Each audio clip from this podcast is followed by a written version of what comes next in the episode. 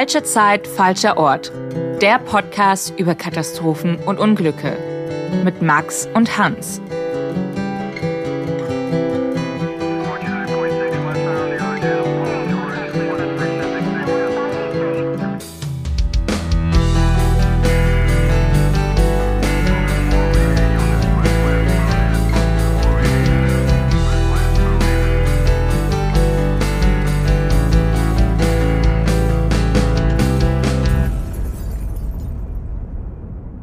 Herzlich willkommen bei Falsche Zeit, falscher Ort, dem Podcast über Katastrophen und Unglücke mit mit Max und mir, Hans. Wir reden hier jede Woche oder fast jede Woche über Unglücke aller Art. Flugzeuge, Schiffe, aber auch ganz andere Fälle, so auch heute. Du hast heute einen Fall vorbereitet, Max, auf den ich sehr, sehr gespannt bin, weil ich mich auch ähm, weiß, dass ich mich auch schon mal mit dem länger auseinandergesetzt habe, weil es einfach ein relativ bekannter Fall ist durch seine Location, würde ich sagen, wo er stattgefunden mhm. hat, aber dazu erzählst du ja gleich noch mehr. Und ja, wie immer, bevor wir loslegen, hier geht's um ziemlich große Katastrophen. Deswegen möchten wir natürlich unsere Zuhörerinnen und Zuhörer bitten, sich zu überlegen, ob sie sich das gerade anhören wollen oder nicht. Und damit würde ich sagen, kannst du schon mal so einen kleinen Hinweis geben, wo es heute hingeht? Ja, der Fall heute, das ist, glaube ich, der erste und einzige Fall bisher, wo ich behaupten würde, dass ein Großteil unserer Zuhörerinnen und Zuhörer oder vielleicht sogar alle schon mal dort vor Ort waren, am Ort des Geschehens, am Ort, am Ort der Katastrophe, ohne es vielleicht zu wissen. Und Hans, wir beide, wir waren da auch schon mal und sogar zusammen. Und zwar ist der Fall in London und zwar am Bahnhof von King's Cross. Und das kennen, glaube ich, ja, ich würde wirklich sagen, die meisten, ich glaube, jeder, der mal in London zu Besuch war, war auch in King's Cross, diesem riesigen Bahnhof. Und dort gab es 1987, also ist schon eine Weile her, eine Katastrophe. Und zwar im Bahnhof, aber es hat kein Zug eine Rolle gespielt, sondern, naja, es war mehr so die Infrastruktur, sage ich mal, dieses Bahnhofs, die zur Katastrophe geführt hat. Und die sich danach ja auch dann nochmal ein ganzes Stück ändern musste, aber da kommen wir ja gleich nochmal zu. Und ja, das stimmt, da waren wir ja auf so eine Art Recherchereise, sage ich mal. Und die Londoner U-Bahn an sich ist ja einfach so eine ganz, also einfach eine richtige Marke irgendwie. Genau, es ist die älteste U-Bahn der Welt und ich glaube mittlerweile weiß man das schon. Ich bin ja der absolute Zug-Nerd und finde alles spannend, was mit Zügen zu tun hat. Und U-Bahnen fallen da auch in die Kategorie. Also ich finde U-Bahnen mega spannend, gerade die U-Bahn in London, weil sie einfach so ein ja, Mythos ist, würde ich sagen. Also es ist eben die älteste. Es ist ein riesiges Netz an verschiedenen Linien mit verschiedenen Zügen aus unterschiedlichen Epochen. Also es fahren ja teilweise wirklich noch Züge, die schon seit Jahrzehnten in London unterwegs sind. Man kennt ja das Logo auch weltweit. Es gibt so viele Fanartikel zu kaufen. Wenn ihr mal das nächste Mal in London seid, großer Tipp von mir, geht in das äh, Transport Museum, falls ihr da noch nicht wart. Da gibt's nämlich richtig viel zu sehen von der U-Bahn. Es gibt sogar einen U-Bahn-Simulator dort, den habe ich mal ausprobiert vor Jahren. Und du kannst dir vorstellen, es war ein Festtag für mich. Man kann dort, da ist wirklich so ein Cockpit nachgebaut und man kann dort, ich weiß nicht mehr, welche Linie es war, aber man kann zumindest einen Teil von irgendeiner Linie abfahren. Ich fand's mega. Also großer Tipp, geht da wirklich hin. Wenn, wenn ihr dort seid, schickt uns ein Bild auf Instagram. Wir freuen uns ja. auf jeden Fall drüber. Genau. Das wäre nämlich übrigens auch noch meine Frage gewesen, weil das überrascht mich jetzt natürlich überhaupt nicht, dass du hier der, der Zugnerd von uns beiden bist. Ich denke, ja. das ist uns und auch allen, die uns schon ein bisschen länger zuhören, bekannt. Aber ja. ich habe mich tatsächlich gefragt, ob ähm, ja, ob dazu auch U-Bahn so gehören, weil es natürlich ist jetzt kein ICE, ist jetzt kein japanischer Shinkansen oder sowas, sondern es ist halt ja. halt eine U-Bahn. Ja, ich finde, wenn es eine richtige U-Bahn ist, dann finde ich spannend. Es gibt äh, aus meiner Sicht, das ist meine persönliche Meinung, viele U-Bahnen, die U-Bahn heißen, aber keine U-Bahn sind. So, oh. Also alle in NRW, würde ich sagen.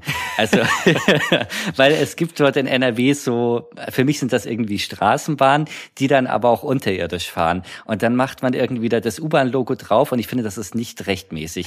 Also eine Kölner Stadtbahn, in meinen Augen ist das eine Stadtbahn, die darf kein U haben. Und es ist in NRW aber überall so, egal ob in Düsseldorf oder irgendwie in Köln oder Duisburg, überall wird dieses U verwendet, aber es ist für mich das Fake. Das ist für mich keine richtige U-Bahn und das interessiert mich auch nicht. Nicht. U-Bahn ist für mich, U-Bahn muss zu 90 Prozent im Tunnel fahren, mhm. ähm, am besten mit so einer Stromschiene, also nicht so Oberleitung und ja einfach so einen eigenen Charakter haben. Zum Beispiel wie in London. Berlin zählt für mich aber auch dazu. Berlin ist für mich auch eine richtige U-Bahn. München hat eine richtige U-Bahn. Und was ich ganz spannend finde, ist übrigens die U-Bahn in Moskau. Da war ich aber noch nie, aber ich, also mich würde es voll interessieren. Die ist, ich glaube, die Moskau U-Bahn ist sogar die längste oder größte der Welt. Bin ich mir nicht sicher, aber ich finde es ganz spannend. Finde ich auch. Ist natürlich äh, gerade absolut unmöglich, ähm, das mal zu sehen. Ich fände es aber auch mal ganz spannend, weil ich denke, man kennt das von Bildern dann der Moskauer U-Bahn. Auch mit diesen, die sind ja auch wahnsinnig tief, liegen die Tunnel ja auch. Ja, mit diesen genau. langen, genau, mit diesen langen Treppen oder äh, Rolltreppen, die dann da in die Tiefe führen. Spannend, spannend wäre es auf jeden Fall vielleicht irgendwann mal. Voll, ja. Aber ja, ich würde sagen, wenn wir jetzt hier unsere, unsere Leidenschaft für, für U-Bahn erprobt haben, würde ich das sagen, nimm uns mal mit ins Jahr 1987 nach London. Der Abend des 18. November 1987 ist zunächst ein Abend wie jeder andere in London. Um 19.30 Uhr machen sich tausende Menschen in der britischen Hauptstadt auf den Weg nach Hause. Die U-Bahn-Züge sind voll, die Bahnhöfe dicht gedrängt und die Bahnsteige und Rolltreppen eng. Der Bahnhof King's Cross gilt als einer der wichtigsten Knotenpunkte im Netz der Londoner U-Bahn. Tausende Menschen steigen hier jeden Tag um, von den Eisenbahnstrecken aus dem Umland in die U-Bahnen und am Abend wieder in die andere Richtung. Pro Stunde sind es damals rund 30.000 Menschen, die in King's Cross umsteigen. Die Londoner U-Bahn gilt als älteste U-Bahn der Welt. Zuverlässig fährt sie Tag für Tag im dichten Takt durch die Hauptstadt. Doch viele Bahnhöfe sind veraltet. Ende der 1980er Jahre sind viele Rolltreppen sogar noch aus Holz. Diese Rolltreppen sind oft in einem schlechten Zustand, wenig gewartet, unter der Holzverkleidung lagert sich viel Staub und Schmutz ab. Nahezu im Dauerbetrieb bringen sie Tag für Tag tausende Menschen an die Oberfläche oder nach unten zu den U-Bahn-Zügen. Doch am 18. November 1987 führt solch eine Rolltreppe zur Katastrophe. Um kurz nach 19.30 Uhr wird die Feuerwehr alarmiert. Feuer in King's Cross. Zu dieser Zeit steigt bereits dichter Qualm und Rauch aus der Station nach oben. Der Brand breitet sich rasend schnell aus und noch immer sind hunderte Menschen unten in der Station gefangen. Die ersten Feuerwehrleute kämpfen sich nach unten, doch für 31 Menschen kommt jede Hilfe zu spät. Sie sterben in den Flammen unter King's Cross. Für viele Menschen in London ist das ein Schock. Ihr Vertrauen in die Londoner U-Bahn und in deren Sicherheit ist tief erschüttert. Und bei der Untersuchung nach dem Unglück kommen weitere Fehler und Nachlässigkeiten ans Licht. Wow, das ist echt ziemlich spannender Fall. Also auch alles, was dazugehört zu London, so als eines der Zentren der Welt, diese Millionenmetropole, in der Millionen Menschen jeden Tag einfach diese U-Bahn nutzen und dann passiert sowas. Ich denke, da kann man sich richtig gut vorstellen, wenn man selbst vielleicht auch häufig öffentliche benutzt, einfach was das für ein Schock auch irgendwo gewesen sein muss. Ich denke mal so dieser Gedanke mit dem, das hätte auch mir passieren können, ist ja bestimmt ziemlich stark gewesen bei vielen. Und ich muss sagen, das mit den Holztreppen, das finde ich echt wild. Ja, das hat mich auch überrascht, weil 1987 ist jetzt gar nicht so lange her. Also auch kurz so vor unserer Geburt, muss man sagen. Also das ist jetzt nicht ähm, ewig weit weg. Hat mich auch überrascht, dass gerade so ein riesiger Verkehrsbetrieb wie in London da ja das noch nicht längst modernisiert hatte.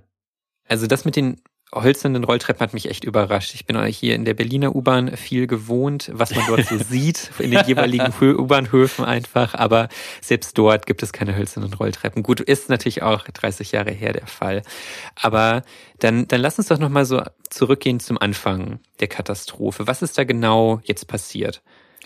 Genau, also wie wir gesagt haben, die Londoner U-Bahn gilt als älteste der Welt und entsprechend veraltet ist oft noch die Infrastruktur, wie eben diese Rolltreppen aus Holz.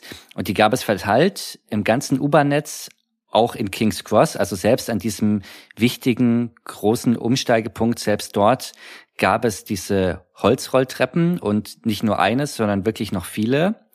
Und in King's Cross hält es halten mehrere U-Bahn-Linien dort, unter anderem auch die Piccadilly Line.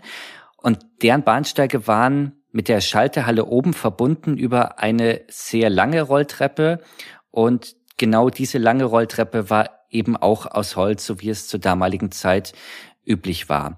Allerdings war gerade diese Rolltreppe in einem wirklich sehr schlechten Zustand, muss man sagen. Zwei Wochen vor dem Unglück wurde die Rolltreppe nämlich noch routinemäßig kontrolliert und da hat man dann festgestellt, durch die hohe Abnutzung und Beanspruchung haben sich kleine Spalten, kleine Risse im Holz gebildet. Außerdem fehlten teilweise Abdeckungen und Blenden. Und so kam dann einfach über die Zeit relativ viel Schmutz in die Rolltreppe hinein. Weil vorhin habe ich erzählt, 30.000 Menschen steigen pro Stunde damals in King's Cross um. Also entsprechend viel wird diese Rolltreppe auch benutzt, also ist quasi im Dauerbetrieb. Und ja, das hat sich dann alles eben auch abgelagert und man hat in der Rolltreppenanlage selbst dann innen so ein Gemisch aus Schmierfett, äh, aus Staub, aus Holzmehl und Papier gefunden. Hm. Und das klingt du, ziemlich fies. Ja, voll. Also du kannst dir vorstellen, das ist natürlich das also ein absolut brennbares Material mhm. und ähm, wird auf jeden Fall noch ein Feuer noch mehr, ja, noch mehr Kraft geben als ohnehin schon. Und das ist ja auch, äh, wo ich Holzmehl lese, das ist ja auch, äh, wusstest du, dass Mehl hochentzündlich ist? Nee, war mir so Gibt nicht so klar ich bin da mal drauf gestoßen, weil das, äh, vielleicht erinnerst du dich noch an die Zeit, als hier so Prank-Kanäle und so auf YouTube deutlich größer waren, als die es jetzt sind. Das ist ja. eine sehr positive Entwicklung, dass es das nicht mehr so gibt. Aber da war das so ein Ding, wo Leute es lustig fanden, äh, Mehl in, in, ein, in einem Föhn quasi zu verstecken, um dann zu filmen, wie die Person, die sich die Haare föhnen will, den Föhn anmacht und es kommt halt irgendwie Mehl raus. Und das hat aber weil das eben so äh, dieses so, so, ja so feine Partikel sind und wenn das dann mit Hitze kombiniert wird, die jetzt quasi jeweils als kleines Partikel direkt in Flammen aufgehen und das ist quasi so eine richtige Explosion dazu gekommen und dann hat das Ganze auch so ein Ende genommen. Aber ja, musste ich gerade denken, also um da nochmal so klar zu machen, so wie gefährlich wahrscheinlich wirklich diese Mischung war aus der irgendwie Holzmehl, Papier, Schmierfett. Ja, genau. Ja, und was ich auch ganz interessant fand, man hat dann nach diesem Brand die Rolltreppe noch genauer untersucht und festgestellt, es gab bereits vor der Katastrophe schon viele kleinere Brände in der Rolltreppe. Also es hat da eh schon gebrannt, das hat nur keiner mitbekommen, weil diese Brände von selbst wieder ausgegangen sind. Und deshalb ist da auch nie was Größeres passiert. Und das fand ich total erstaunlich, dass alle Anzeichen und Vorzeichen eigentlich auf diese Katastrophe schon hingedeutet haben. Und man hat davon aber gar keine Notiz genommen. Es ist nie was Großes passiert, bis eben dann zum Abend des 18. November 1987. Sehr komische Vorstellung mit den kleineren Bränden, die dann aber von allein wieder ausgegangen sind. Ja, ich glaube, das hat was zu tun mit ähm, Luft auch. Also so, ob ja. der Brand dann wahrscheinlich wieder irgendwie erstickt wurde und ja, keine Ahnung, aber finde ich mhm. auch komisch, wenn du dir überlegst, dass da tausende Menschen dann da hochfahren und unten lodert das so ein bisschen was und geht dann wieder aus und keiner merkt was. Also es war wahrscheinlich am Ende, also dass es halt genau an dem Abend dann zu einer größeren Katastrophe geführt hat, ist wirklich ja dann Zufall, wenn man so will. Also es hätte auch an jedem ja. anderen Abend früher oder später eventuell auch genauso brennen können. Ja, waren denn die U-Bahn-Stationen so als Sicherheitsrisiko bekannt?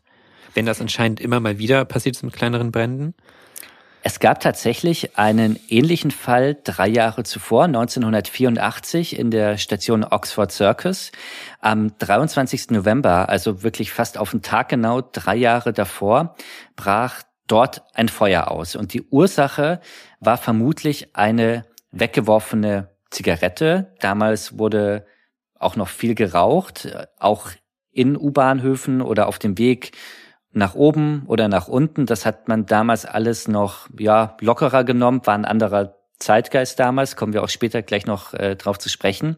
Und diese weggeworfene Zigarette, die fiel dann durch einen Lüftungsschacht in einen Abstellraum. Und in diesem Abstellraum lagerten diverse Dinge, unter anderem auch Farbverdünner. Und diese wurden dann entzündet Aber der Brand lief damals relativ glimpflich ab. Es gab keine Toten. Die Fahrgäste in der Station konnten rechtzeitig evakuiert werden. 14 Menschen wurden verletzt. Sie haben eine Rauchvergiftung erlitten. Und man hat tatsächlich aus diesem Unglück schon gelernt. Das ist ja auch immer so ein Thema bei uns in unseren Fällen und in unseren, ähm, ja, egal was für ein Unglück wir bereden. Wir fragen uns ja immer, hat man daraus Konsequenzen gezogen? Und tatsächlich hat man schon kurze Zeit nach diesem Brand aus diesem äh, noch relativ glimpflichen Brand in äh, Oxford Circus ähm, eine Lehre draus gezogen. Und zwar seit Februar 1985 gilt auf dem ganzen Netz der Londoner U-Bahn ein Rauchverbot. Hat mich auch gewundert, dass das erst 1985 kam und auch erst was passieren musste, damit da überhaupt ein Verbot kommt. Und man muss auch sagen, dieses Rauchverbot, naja, wurde nicht so wirklich beachtet. Also es war ja relativ normal, dass sich viele Raucher bereits auf der Rolltreppe nach oben ihre Zigarette mit einem Streichholz angezündet haben, weil ja, weil sie einfach ungeduldig waren. Sie waren jetzt vielleicht lange schon unterwegs, sind öfter umgestiegen und wollen jetzt endlich sich eine Zigarette anzünden. Und das Streichholz haben sie dann oft einfach weggeworfen. Und ja, es ist halt nie was Größeres passiert. Der Brand 84 in Oxford Circus ging glimpflich aus. Und ja, das ist dann, wie, wie soll ich sagen, ne? also wenn viele das machen und ja, es ist verboten, aber es wird halt irgendwie nicht wirklich kontrolliert oder durchgesetzt und es hat sich eben so eingebürgert, dass viele Raucher das so machen. Ja, und das war damals einfach irgendwie normal, dass viele ihre Zigarette schnell angezündet haben und das Streichholz dann so weggeworfen haben. Das ist echt verrückt.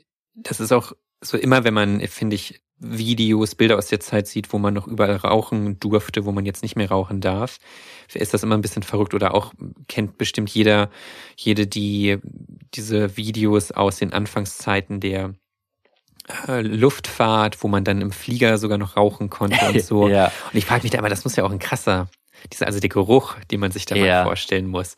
Und du fährst damit jetzt zur Arbeit und zurück, dann du kommst ja irgendwie an, riechst wie ein Schornstein und wenn du nach Hause abends zurückkommst, riechst du immer noch wie oder wieder noch stärker wie ein Schornstein. Ja. Es gab ja auch ein besonders auch in Zügen Raucherabteile. Selbst in den Anfangsjahren des ICE, Anfang der 90er, gab es, glaube ich, Raucherabteile. Ach, Wahnsinn. Und das finde ich auch interessant, weil ich meine, die Klimaanlage ist jetzt, glaube ich, auch nicht so die beste, die dann den Rauch das so komplett rauszieht. Ähm, das, ähm, ja, der ist ja dann auch irgendwie so im Polster drin und ich stelle mir das ganz verrückt vor, so aus heutiger Sicht, ja, wo du irgendwie selbst auf Bahnhöfen nur in diesen gelben Feldern Stimmt. rauchen darfst und auf keinen Fall irgendwie deinen Schritt rausgehen, sonst kommt schon irgendwie äh, ein äh, Bahnmitarbeiter und weist dich darauf hin. Und damals konntest du irgendwie auch im Zug rauchen, also ganz komisch. Stimmt, eigentlich echt gar nicht so lange her, sage ich jetzt mal auch in, äh, in Hinsicht unseres Alters, aber wirklich nicht so lange her, aber gleichzeitig echt was ganz, ganz anderes. Aber zurück zum 18. November 1987. Wie genau ist dann, ist dann der Brand in der Rolltreppe entstanden? Ja, das ist ganz interessant, denn die Ursache ist nicht mehr eindeutig festzustellen, denn durch den Brand war so viel zerstört, dass man keine Spuren mehr finden konnte. Es wurde hinterher sogar die Rolltreppe nachgebaut im Maßstab 1 zu 3 und das Feuer wurde nachgestellt, um die genaue Ursache zu finden. Man hat sie nicht wirklich gefunden, aber als am wahrscheinlichsten gilt, dass ein Raucher die Station verlassen hat, von der U-Bahn unten in King's Cross nach oben auf der Rolltreppe und er hat sich dann auf der Rolltreppe dort eine Zigarette angezündet und hat dann das Streichholz einfach auf den Boden geworfen. Und das Streichholz fiel dann über einen Spalt in das Innere der Rolltreppe und dort war ja, wie gesagt, es war wahnsinnig viel Dreck, es war voll mit Müll, mit Papier, mit Staub, also die besten Voraussetzungen für einen Großbrand und so kam es dann auch. Das Feuer entstand mitten im vollen Berufsverkehr gegen 19.30 Uhr. Das war zunächst nur ein kleinerer Brand, aber das Problem war, er war im Inneren der Rolltreppe und man kam mit Feuerlöschern da nicht so wirklich oder fast gar nicht ran. Und schon ein paar wenige Minuten nachdem der Brand entdeckt worden war, hat man sich deshalb entschieden, Wir evakuieren die U-Bahn-Stationen über die Rolltreppen und über die Bahnsteige der anderen U-Bahn-Linien, die ja auch in King's Cross halten. Und das Ganze lief ohne große Panik, muss man sagen, erstmal ab. Ähm, gut zehn Minuten nach Ausbruch des Feuers oder nachdem das Feuer entdeckt wurde, trafen dann auch schon die ersten Feuerwehrmänner ein. Was aber auch die Feuerwehr damals noch nicht wusste, durch die spezielle Schräglage der Rolltreppe von unten nach oben gab es einen ganz speziellen Kamineffekt und den hat man dann später in der Physik als Grabeneffekt bezeichnet. Also dieser Grabeneffekt ist wirklich entstanden durch diese Katastrophe in King's Cross. Und wenn du dich, Hans, jetzt fragst, was ist ein Grabeneffekt? Ich, ich wusste es tatsächlich. Ja, ich, ich wusste es auch nicht. Ich habe auch nachgelesen. Man muss dazu sagen, dass Physik absolut nicht meine Stärke ist. Also ich weiß nicht, ob diese Erklärung, die ich jetzt liefern werde, ähm, physikalischen Grundsätzen so standhält. Aber ich versuch's mal. Also Flammen ziehen normal immer nach oben. Das haben wir, glaube ich, auch in der einer der ersten Folgen oder allerersten ja. Folgen äh, der, die Un das Unglück in Kaprun, in der Gletscherbahn von Kaprun. Da haben wir das auch besprochen, dass der Rauch jetzt so nach oben zieht. Und die Rolltreppe jetzt, die war aber etwa 30 Grad geneigt und sie war schräg, weil so eine Rolltreppe geht ja ja, schräg nach oben. Das, glaube ich, kann sich jeder vorstellen und kennt man. Und was dann passiert mit den Flammen, die legen sich quasi flach auf die Stufen. Und die Wände der Rolltreppe, also dieses Geländer ist ja, weiß ich nicht, so ein Meter plus minus, ja, wahrscheinlich ein bisschen mehr als ein Meter hoch. Und diese Wände der Rolltreppe, die wirken dann wie ein Graben, deshalb der Name, wo die Hitze eingeschlossen wird. Und die Folge von diesem Effekt ist dann, dass die Temperaturen sehr schnell steigen und vor allem sehr heiß werden, bis zu 800 Grad. Und es ist eine, ja, eine Art Flammenwand, die sich dann nach oben in Richtung der Schalterhalle und auch in der Schalterhalle ausbreitet. Und das nennt man den Grabeneffekt und das hat man auch erst rausgefunden oder in der vollen Breite entdeckt durch diese Katastrophe in King's Cross. Das ist ja quasi so ein Effekt, wo im Grunde genommen sich dann so plötzlich die komplette Oberfläche sozusagen entzünden kann. Glaube ich, genau, also man muss sich das ja. fast so vorstellen, so auf einmal, so im Grunde so auf einmal so zieht sich komplett die, also da geht diese kom komplette Oberfläche einfach in Brand auf und zieht sich so nach oben. Ich glaube, so kann man sich das so einigermaßen vorstellen. Genau, und das Ganze ist eben auch so dann passiert in King's Cross, denn das Feuer hat sich auf dieser schrägen Rolltreppe rasend schnell ausgebreitet. Die ganze Rolltreppe stand kurz darauf in Flammen und der ganze Rauch, der zog dann von unten nach oben in diese Schalterhalle. Schalterhalle, das ist das, wo Fahrkarten Automaten stehen, wobei ich weiß nicht, ob in den 80er Jahren schon Automaten standen, da waren wahrscheinlich eher noch wirklich Schalter mit Mitarbeitern Heute stehen dort in erster Linie Schalter, es hängen Pläne. Ähm, das sind oft diese, in London gibt es ja diese Einlasskontrollen, sage ich mhm, mal, also stimmt. wo du diese Drehkreuze, wo du dann eben ähm, durchgehst. Und in dieser Schalterhalle wurden dann auch recht schnell extrem heiße Temperaturen. Eben diese bis zu 800 Grad aus diesem Grabeneffekt, die sind mehr oder weniger auch oben angekommen mit der Zeit. Und es war wirklich so heiß, dass Fahrkarten, Schalter, Verkleidungen, Deckenverkleidungen, die sind wirklich geschmolzen, weil es so heiß war. Und das kann man sich, glaube ich, ganz gut dann erahnen, wie heiß es dort oben dann war. Ja, und eine ganz tragische Geschichte habe ich gelesen von einem der ersten Feuerwehrmännern, die in King's Cross eintrafen. Das war Colin Townsley. Und er kam in den Flammen und im Rauch oben in der Schalterhalle ums Leben. Also bevor er überhaupt nach unten fahren konnte, um andere zu retten, ist er selbst ums Leben gekommen und ja, während seines Einsatzes als einer der ersten. Insgesamt waren gut 150 Feuerwehrleute im Einsatz und es hat echt lange gedauert, bis sie das Feuer halbwegs unter Kontrolle hatten und gelöscht hatten. Fast sechs Stunden hat es nämlich gedauert. Wow.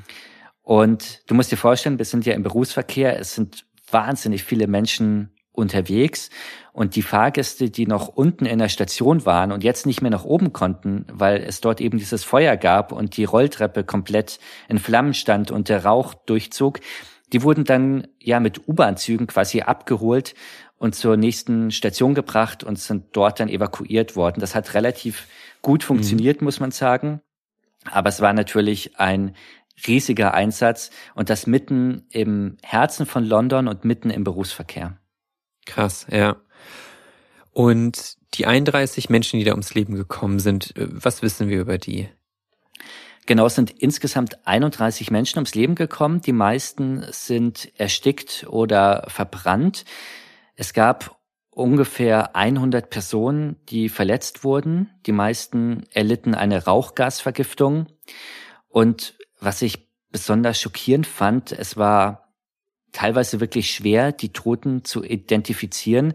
Ein besonders krasser Fall erst 2004. Also die Katastrophe war 1987 und erst 2004 konnte der letzte Tote identifiziert werden. Es hat sich um einen 73 Jahre alten Mann gehandelt und das finde ich schon brutal und echt tragisch, auch für seine Familie und die Angehörigen, die sich natürlich denken konnten, dass er dort ums Leben gekommen ist, wenn er nicht nach Hause gekommen ist. Aber das lässt, glaube ich, schon erahnen, was Feuer auch dort, wie das Feuer dort gewütet hat. Und ja, also ich finde es wirklich einen, einen tragischen Fall. Gerade wir haben am Anfang auch darüber gesprochen, weil ich finde, das ist eine Katastrophe, in die man sich so hineindenken kann. Also jeder von uns fährt regelmäßig U-Bahn oder ist in mhm. seinem Leben schon oft U-Bahn gefahren. Ich glaube, ganz viele kennen auch die Londoner U-Bahns, sind auch in King's Cross schon mal umgestiegen, ausgestiegen. Und man weiß auch, unabhängig davon, ob es jetzt in London ist oder vielleicht in Berlin oder München, wie voll es im Berufsverkehr ist in U-Bahnen und wie eng Bahnsteige sind und wie eng es auf der Rolltreppe ist. Und man ärgert sich irgendwie, weil die U-Bahn nicht kommt oder zu spät kommt, weil es voll ist, weil man irgendwie auf der Rolltreppe angerempelt wird und ist irgendwie furchtbar genervt und will einfach nur nach Hause. Und in so einer Situation passiert jetzt eben diese Katastrophe und bricht ein Brand aus. Und sich dann vorzustellen, was man macht und was passiert, wenn auf einmal überall Rauch ist und es in kürzester Zeit so heiß wird, dass selbst die Deckenverkleidung schmilzt. Ja. Also das finde ich schon sehr gruselig, weil es irgendwie schon eine Katastrophe ist, die mh, hm, nahbar ist, würde ich mal sagen. Also ich weiß nicht, wie, wie es dir da geht. Nee, definitiv. Und dann noch die Vorstellung, dass es da noch ja, das sind ja 15, ja gut, fast 15, irgendwie fast 20 Jahre nochmal gedauert hat, bis ähm, jemand dort identifiziert wurde, das genau einfach, ah, einfach insgesamt echt eine, ja, wie du sagst, eine wahnsinnig gruselige, gruselige Vorstellung.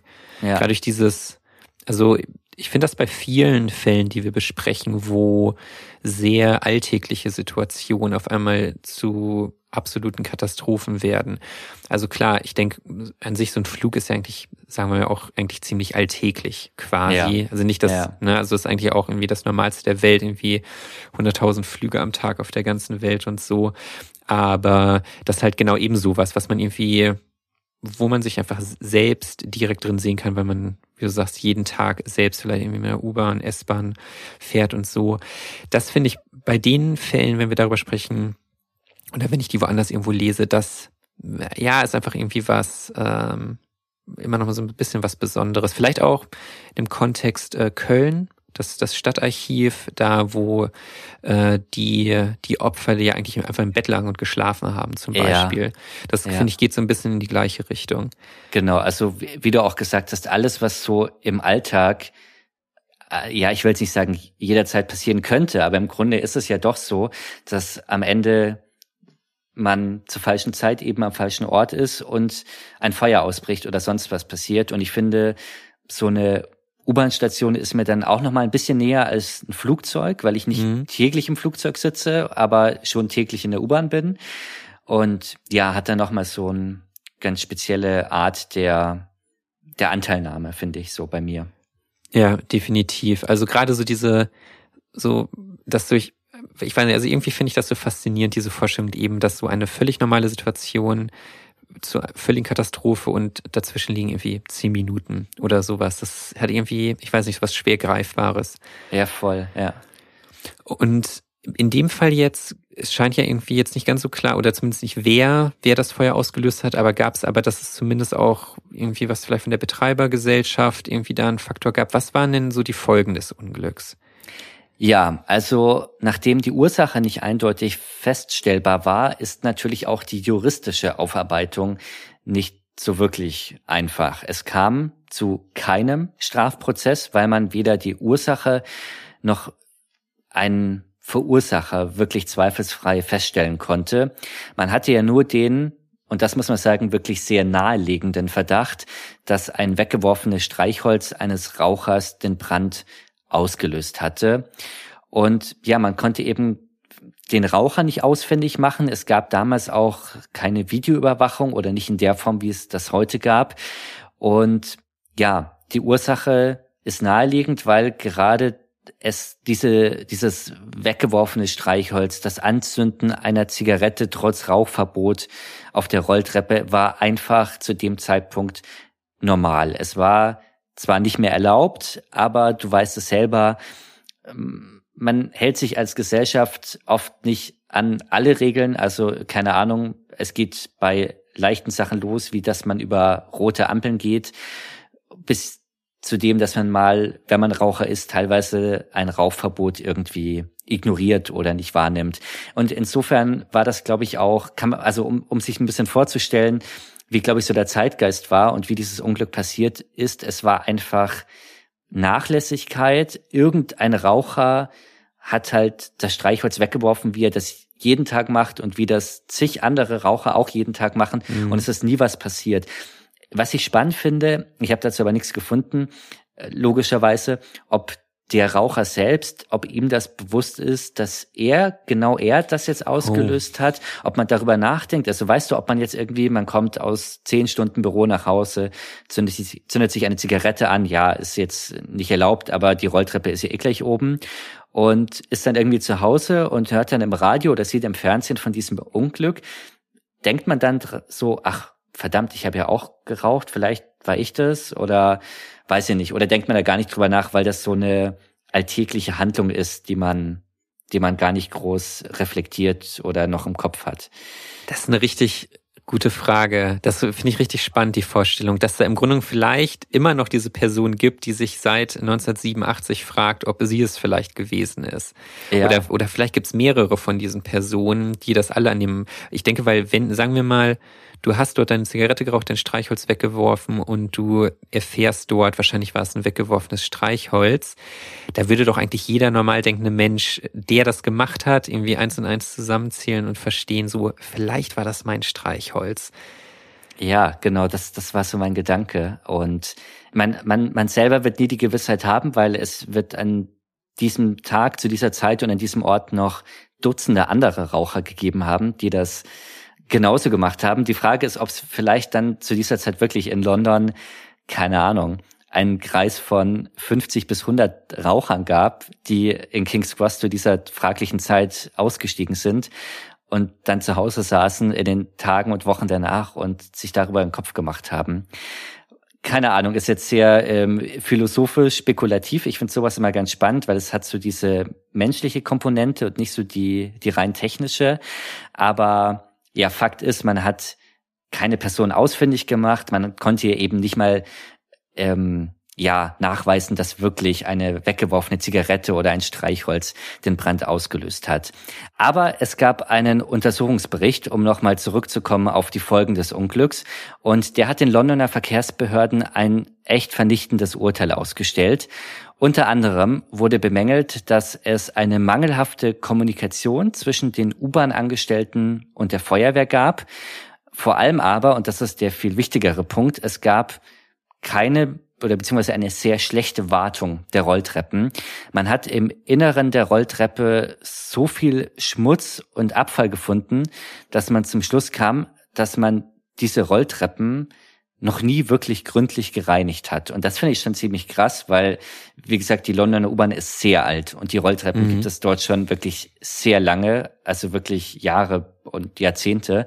Aber scheinbar hat man dann nie wirklich ja, die komplett auseinandergebaut, geöffnet und sauber gemacht.